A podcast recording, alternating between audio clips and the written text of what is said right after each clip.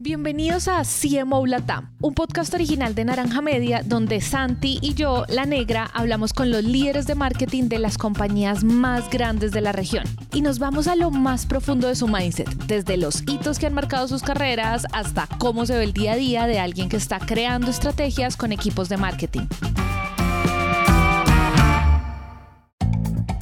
Para este episodio hablamos con Alejandro Berman, ejecutivo senior con experiencia en digital growth y branding para grandes compañías y fintechs en Latam.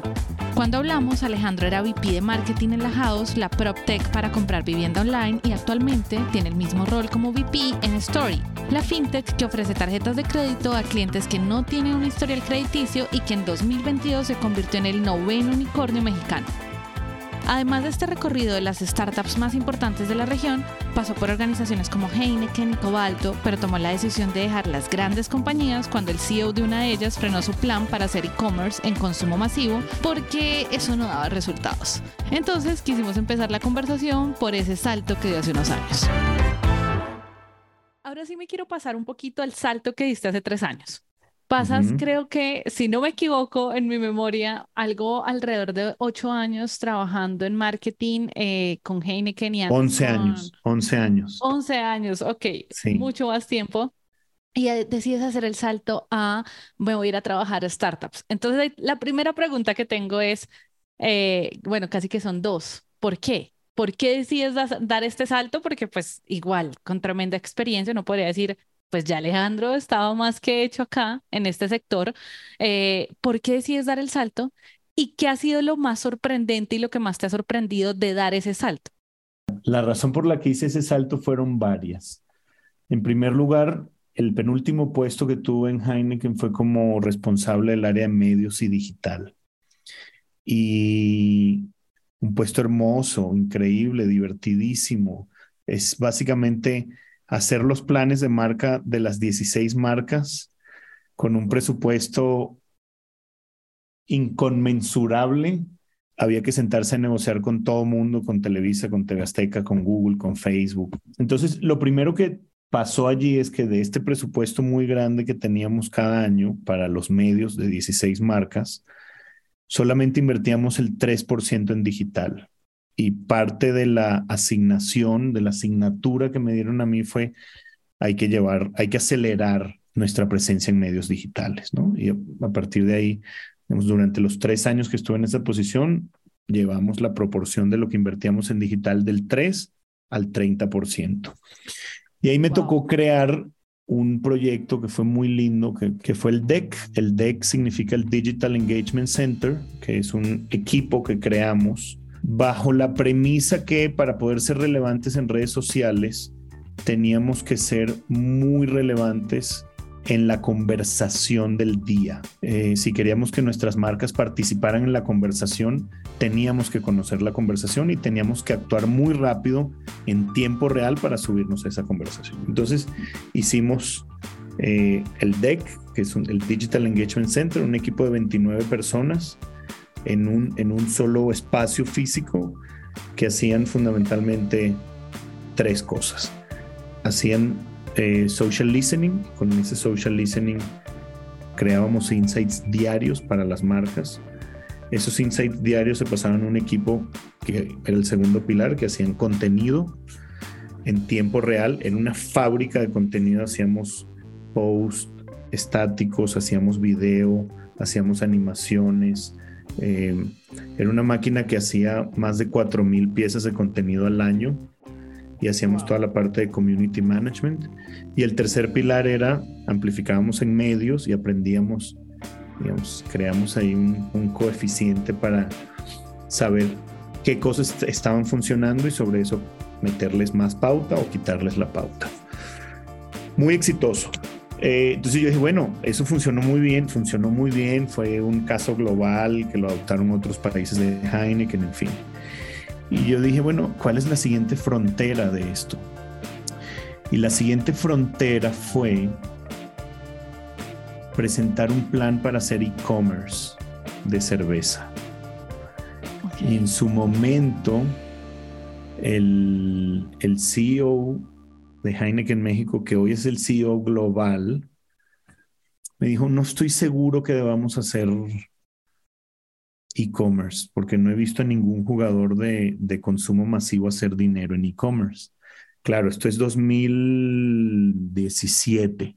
Y yo dije, wow, yo creo que tengo que buscar otro lugar para poder hacer mis locuras digitales, ¿no? Ahí fue cuando tomé la decisión como en, mi cabeza y en mi corazón de, de, de querer irme y empujar un poquito más la liga y hacer cosas 100% digitales tomé la decisión muy difícil después de 11 años de hacer startup, de irme, de irme, de irme al mundo startup. Además, tomé la decisión de irme a una fintech B2B. Eh, y yo no entendía nada. Yo te diría, mis primeros 90 días en Justo, que fue esta fintech B2B a donde me, me, me moví, eh, fueron los 90 días más difíciles de mi carrera profesional. No entendía nada. Eh, era un ritmo completamente diferente. Yo te, yo te diría, eh, pasé de ir a una velocidad a multiplicar por 100 esa velocidad, ¿no? Tener que sentirme muy cómodo con cosas que me hacían sentir incómodos, como la ambigüedad, la incertidumbre, eh, los cambios de, dirección. Un día me decían, tu presupuesto van a ser 8 millones de dólares. Y al día siguiente me decían, no, no, van a ser 100 mil dólares. Y al día siguiente me decían, no, no, va a ser un millón de dólares. Tener que armar mi equipo en tiempo récord, eh, tener que armar productos digitales, eh, tener que ver estados financieros del producto que íbamos a hacer, que era una tarjeta de crédito para empresas, dificilísimo, pero me encantó. Hubo un momento, yo creo que el día 91 dije, bueno, si así es este ritmo, creo que más o menos le agarré la onda. Y hay una cosa que me encanta del tema de startups y es que no hay burocracia y no hay, y no hay tantos procesos con quien uno tiene que hablar 11 veces para, para, para mover algo, ¿no? La verdad es que lo que más me gusta hacer marketing en startups es que lo que decimos hoy lo estamos implementando en mañana. Yo le digo a mi equipo, hay, hay gente de mi equipo que no le gusta esto, pero yo digo que lo que estamos haciendo es construir un avión mientras vuela, ¿no? O sea, ese es el reto de, de hacer una startup, de hacer marketing en una startup. Yo creo que lo que más me gustó de haber hecho el cambio del mundo corporativo al mundo startup fue haberme salido de mi zona de confort, haberme conocido mucho, haber entendido que me puedo adaptar a diferentes ambientes y que puedo ser resiliente, flexible, ágil. Eh, y, y, bueno, todos los días te estás retando, ¿no? Yo creo que hacer marketing en startup es todos los días repensar lo que haces, todos los días estar fuera de tu zona de confort. Y en el momento en que más o menos te estás empezando a sentir en tu zona de confort, viene un tren y te atropella justo por donde no lo estabas esperando y tienes que reinventarte y tienes que, que replantearte muchas cosas. Hay algo que me genera curiosidad y es que en el startup que tú estás hoy en día, ¿cierto? O sea, el mercado de ustedes en la house, según lo que yo entiendo, es un mercado que va como con dos perfiles de cliente. Quien quiere tanto vender su inmueble como pues quien quiere comprar, ¿no? Se vuelve como un marketplace, pero pues de bienes inmuebles. Eh, Correcto. ¿Qué ha pasado ahí? Porque eso suena como un marketing igual en medio de todo, como de alto nivel en el sentido de confianza, por ejemplo, no, no a cualquiera le vendes su casa y no a cualquiera le compras tú tu casa. Entonces, como, ¿qué, ¿qué, claves has encontrado ahí en el marketing para crear o para transmitir esa confianza que a pesar de, ese creo que es el rollo de las startups, que son empresas muy jóvenes y a veces igual un ciudadano de a pie podría decir, pero esta marca de dónde salió, ¿no? O sea, ¿cómo así que me compran mi casa y quiénes son? Entonces, ¿qué has encontrado ahí y cómo han resuelto un poco eh, ese tipo de retos desde marketing eh, de cara a los tipos de, de cliente que ustedes tienen? Nosotros estamos muy enfocados en, beber, en, vender vivienda nueva.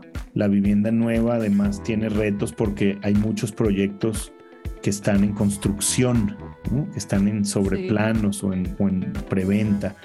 Entonces, eso plantea un reto adicional que es justamente el que dijiste, que es construir la confianza. Además, Creo que el otro gran reto que tenemos es que dado que es un ticket alto, necesitas de alguna manera interacción humana que te responda la mayor cantidad de preguntas sobre pues la casa que vas a comprar, ¿no?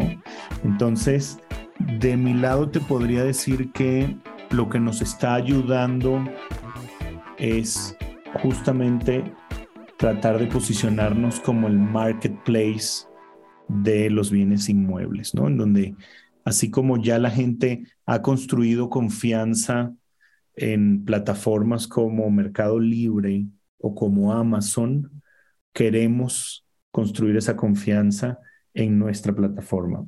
Y la otra cosa que te diría es, creo que hoy tiene que haber una tensión natural entre la consistencia y la agilidad. Es decir, tenemos que tener muy claro, yo creo que eso ha existido, existe y existirá en el marketing, y es entender muy claramente cuál es la esencia de nuestra marca, cuál es la propuesta de valor de nuestra marca y cómo nuestro posicionamiento, que es algo que controlamos y debemos controlar los que hacemos marketing, eh, cómo ese posicionamiento ayuda a construir eh, ese valor en la vida de las personas. Ahora, lo que creo es que tenemos que ser muy ágiles. Hoy en día, con la proliferación de todas las redes sociales y toda la explosión del consumo digital, eh, y especialmente del consumo digital en dispositivos móviles, yo digo que hay dos trabajos que son verdaderamente agotadores, apasionantes, pero agotadores, que es ser influencer y ser marketero, porque siempre tenemos que estar viendo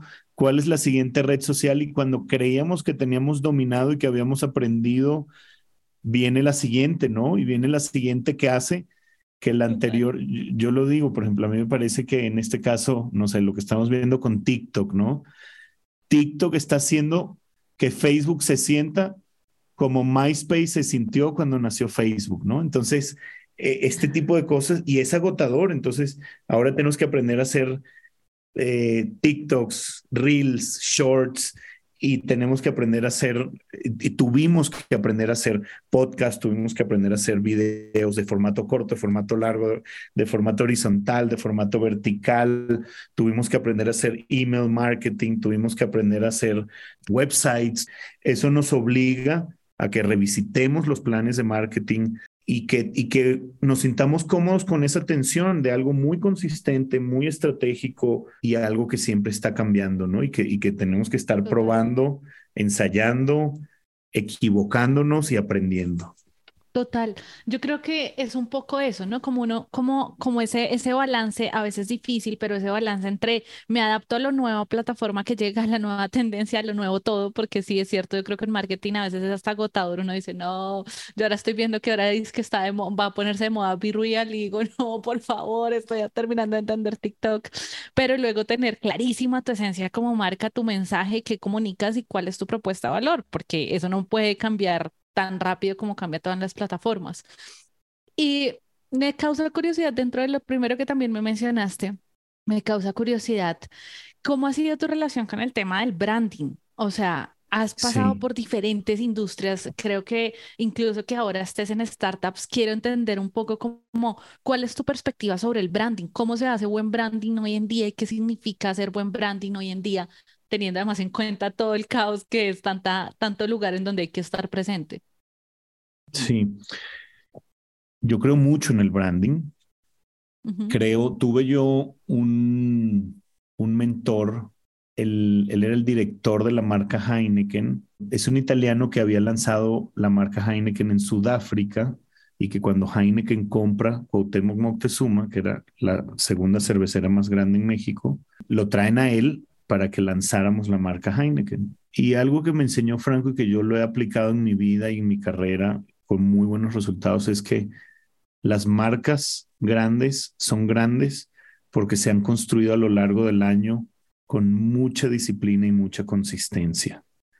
Em, y eso lo viví en una de las marcas, yo creo, más icónicas, que es Heineken, ¿no? O sea, Heineken es obsesivo con sus colores, obsesivo con sus pantones, obsesivo con sus empaques, obsesivo con la consistencia en cada punto de contacto, es una marca global que está en más de 190 países y que realmente la experiencia marca es muy consistente, es igualita en, cada país, ¿no?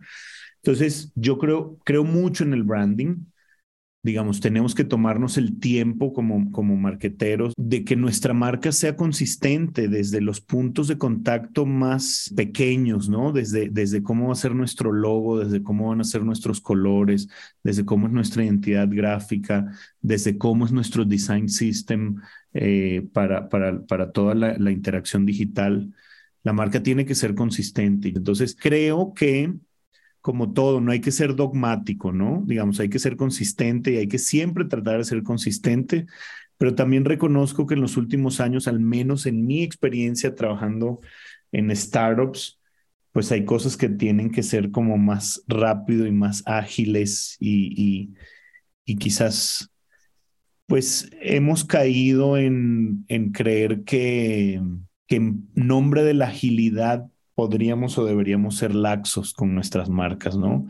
Eh, yo sí soy un poquito más obsesivo y creo que con base en esta historia que te cuento, yo, yo, yo creo mucho en el, en, el, en el branding y el branding no es más que ser súper consistente con la marca a lo largo de los años y a lo ancho de los puntos de contacto. Y, y esto me hace pensar igual ¿Cuál es tu perspectiva sobre cuando una marca entra a hacer como ese proceso de rebranding? O sea, ¿qué pasa ahí? Porque igual no sé si pasó en México, pero casualmente en Colombia el año pasado tuvimos un boom de grandes marcas de mucha tradición. Eh, comienzan a hacer, a cambiar sus logos, a modificar sus paletas de colores, de todo, o sea, como que no sé por qué, pero casualmente el año pasado hubo un boom de eso y bueno, con eso vienen todos los comentarios, ¿no? De gente que dice detestable, lo único que hicieron fue cambiarle la tipografía. Bueno, todas las cosas que suelen suceder cuando estos cambios suceden. Pero ¿cuál es tu perspectiva? Digamos, ¿cómo, cómo cruza uno esa consistencia, ese mensaje que, que va a lo largo de los años con, por ejemplo, en qué momento uno puede sí hacer un, un alto en el camino y decir, es momento de rebrandear nuestra marca? Para empezar, creo que creo mucho en los rebrandings siempre y cuando tengan una razón de negocio atrás.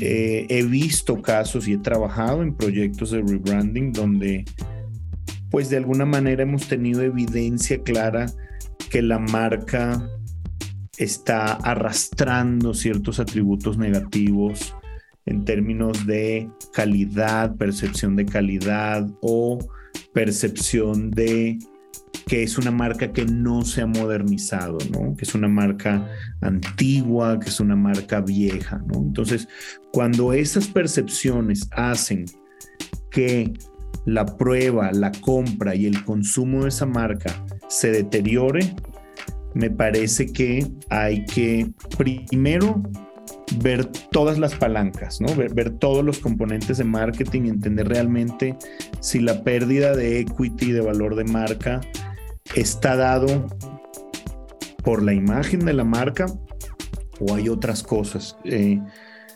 tuve una vez un jefe, Alexis Nazard, que era el, el, el CMO global de Heineken, que él decía, es que cuando una marca pierde equity es como cuando se derrite la nieve y empiezas a ver todo lo sucio que estaba tapando la nieve. Y en realidad a lo que se refería es, creemos o, o los grandes errores de branding que han sucedido suceden porque creemos que solamente cambiando la marca, arreglando el logo, modernizando el logo, cambiando uno o dos colores, vamos a cambiar cosas más fundamentales de la marca, como la propuesta de valor, como la ecuación precio, como eh, la percepción de calidad. Y, no hay que engañarnos, el, branding puede hacer solo ciertas cosas, ¿no? Y sobre todo trabaja mucho en la capa de percepción de la gente. Entonces te diría, uno, debe ser con mucha intención, debe ser con claridad sobre cuáles son los retos de negocio que quiere eh, atender ese rebranding, ese cambio de marca. Y la segunda cosa que te diría al respecto es, tiene que ser un trabajo con mucha metodología. O sea, no, lo, no, no es algo que se debería tomar a la ligera. Hay que hablar con consumidores, hay que hablar con usuarios, hay que contratar gente talentosa que tenga el ojo, porque al final un rebranding no es ciencia, es mucho más arte que ciencia, ¿no? Es decir, al final eh, tiene que, digamos, ser estéticamente agradable, tiene que tener una propuesta visual que conecte con los valores de la marca. Eh, yo creo que uno, hablar mucho con, usuarios, con, clientes, con detractores. Eh, dos, contratar a la gente correcta para que sepa y tenga el ojo. Y tres, te diría, hacerlo eh, hacer un statement y tener valentía. Creo que los rebrandings requieren mucha valentía porque todo el mundo va a opinar cuando hay un rebranding, desde el CEO hasta, hasta el becario, ¿no? Eh, todo el mundo va a opinar, le va a gustar, no le va a gustar. Em, y creo que finalmente tiene que ser original, ¿no? He visto digamos, estoy pensando en, trabajos de rebranding que han fracasado, que han tenido como, como grandes críticas o que no han funcionado. Y creo que lo que no funciona es porque no es original o porque no es lo suficientemente único o diferenciado para que la gente diga, mira, aquí hay una propuesta de una marca que se quiere reinventar, ¿no? ¿Se te ocurren ideas de cómo puede hacer uno que el rebranding también comienza como a, resonar mucho también hacia adentro de las organizaciones. ¿Qué podría uno hacer ahí?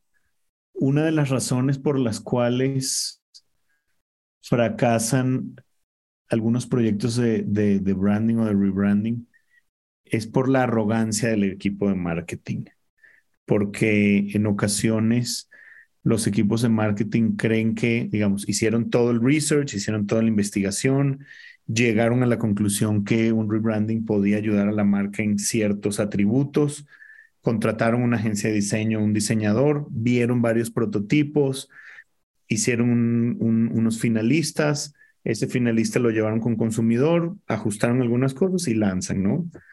Pero, pero pecamos de arrogantes en creer que uno, toda la organización lo tiene que adoptar porque pues, es un mandato de marketing y, todo el mundo se tiene, es uno de los, eh, digamos, de los, de los capitales intangibles de los cuales el equipo de marketing es propietario. Y ya, entonces nos lanzamos así y fallamos en incluir al resto de los equipos en escuchar al resto de los equipos, en venderles internamente esta propuesta y por qué esta propuesta va a ayudar. Fallamos en contarles la historia, echarles el cuento de por qué queremos hacer esto, de cómo lo vamos a hacer y de por qué nos va a beneficiar.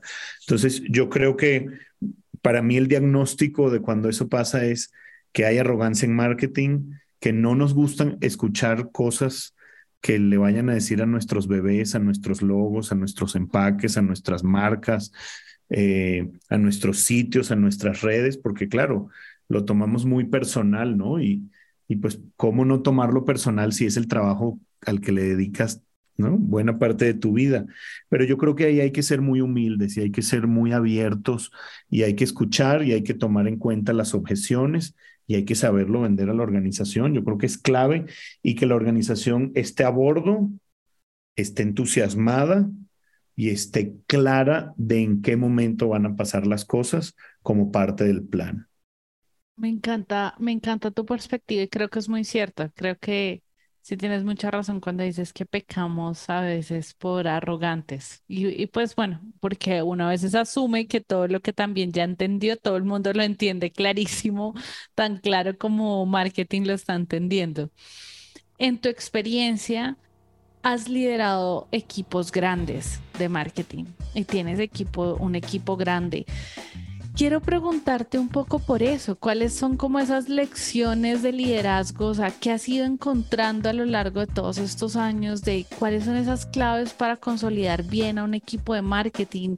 O sea, hablemos un poquito de eso, qué, qué, ha cambiado, qué, qué igual sigue siendo un pilar tuyo para tener un buen equipo de marketing. Hablemos un poquito desde ese rol tuyo.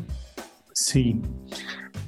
Pues mira, hay, hay, varias cosas que me gustaría compartirte. La primera es, definitivamente han cambiado los equipos de marketing desde, desde que yo empecé. Creo que las competencias de marketing eran bastante más homogéneas, ¿no? Tenías gente que tenía que saber sobre el proceso de comunicación, sobre eh, cómo trabajar con agencias. Eh, y creo que hoy mucha gente cabe en marketing. Yo creo que eso también lo hace muy divertido, ¿no? Yo tengo gente que es antropóloga y les gusta escribir. Em, tenemos un equipo grande de, gente que está escribiendo diariamente muchas piezas para nuestro blog y para otras plataformas.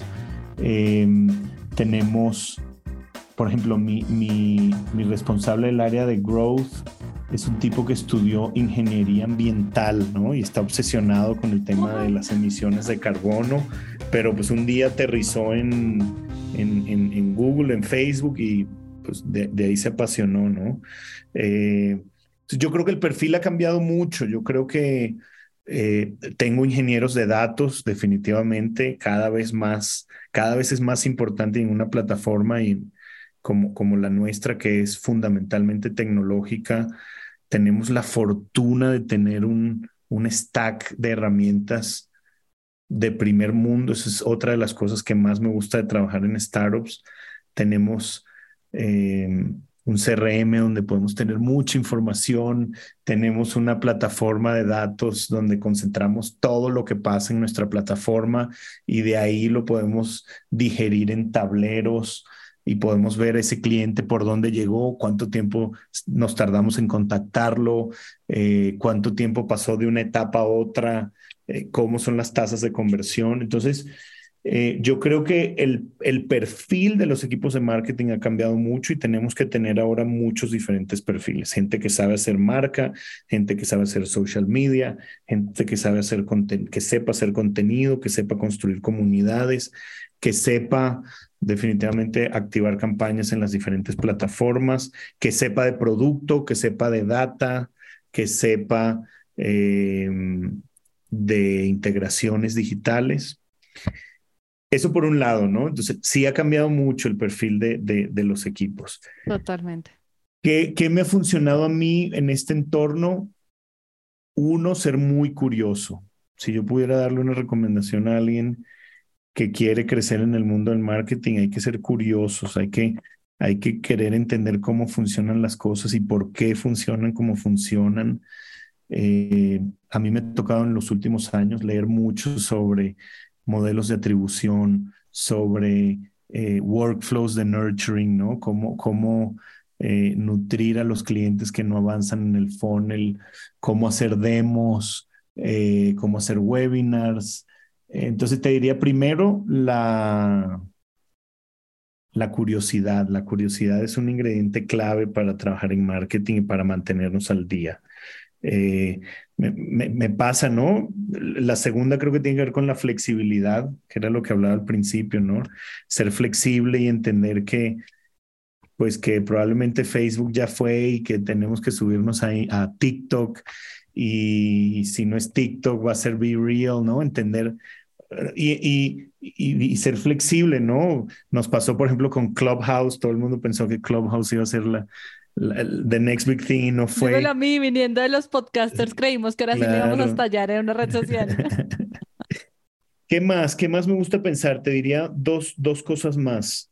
Creo que tenemos que ser conscientes quienes hacemos marketing que es probablemente uno de los trabajos más divertidos que hay dentro de una organización. Al menos yo así lo siento y así lo pienso y así lo vivo, ¿no? O sea, yo no, yo no puedo ir, ojo, respeto muchísimo a los contadores, pero yo no podría ser contador porque siento que mi vida se trataría de hacer todos los días lo mismo, ¿no?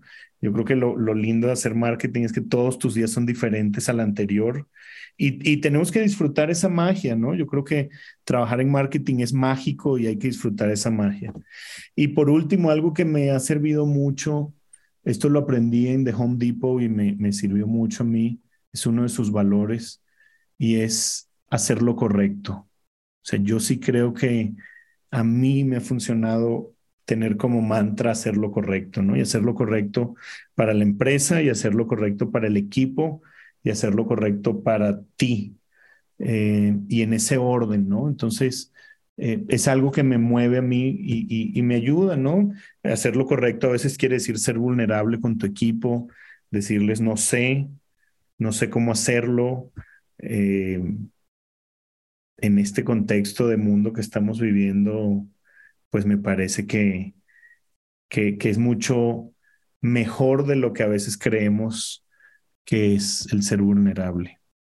Tremendo eso, tremendo Alejo. Muchas gracias porque me gusta mucho como todos los puntos que tocamos y creo que me gusta cerrar con esto porque al final coincido contigo, me parece que marketing es uno de los lados más divertidos.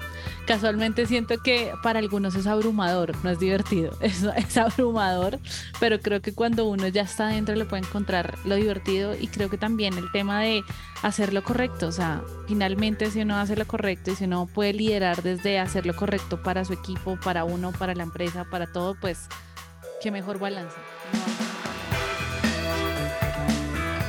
Le agradecemos a Alejandro por su tiempo. Recuerden que este es un podcast original de Naranja Media en el que también queremos mantener la conversación viva con ustedes.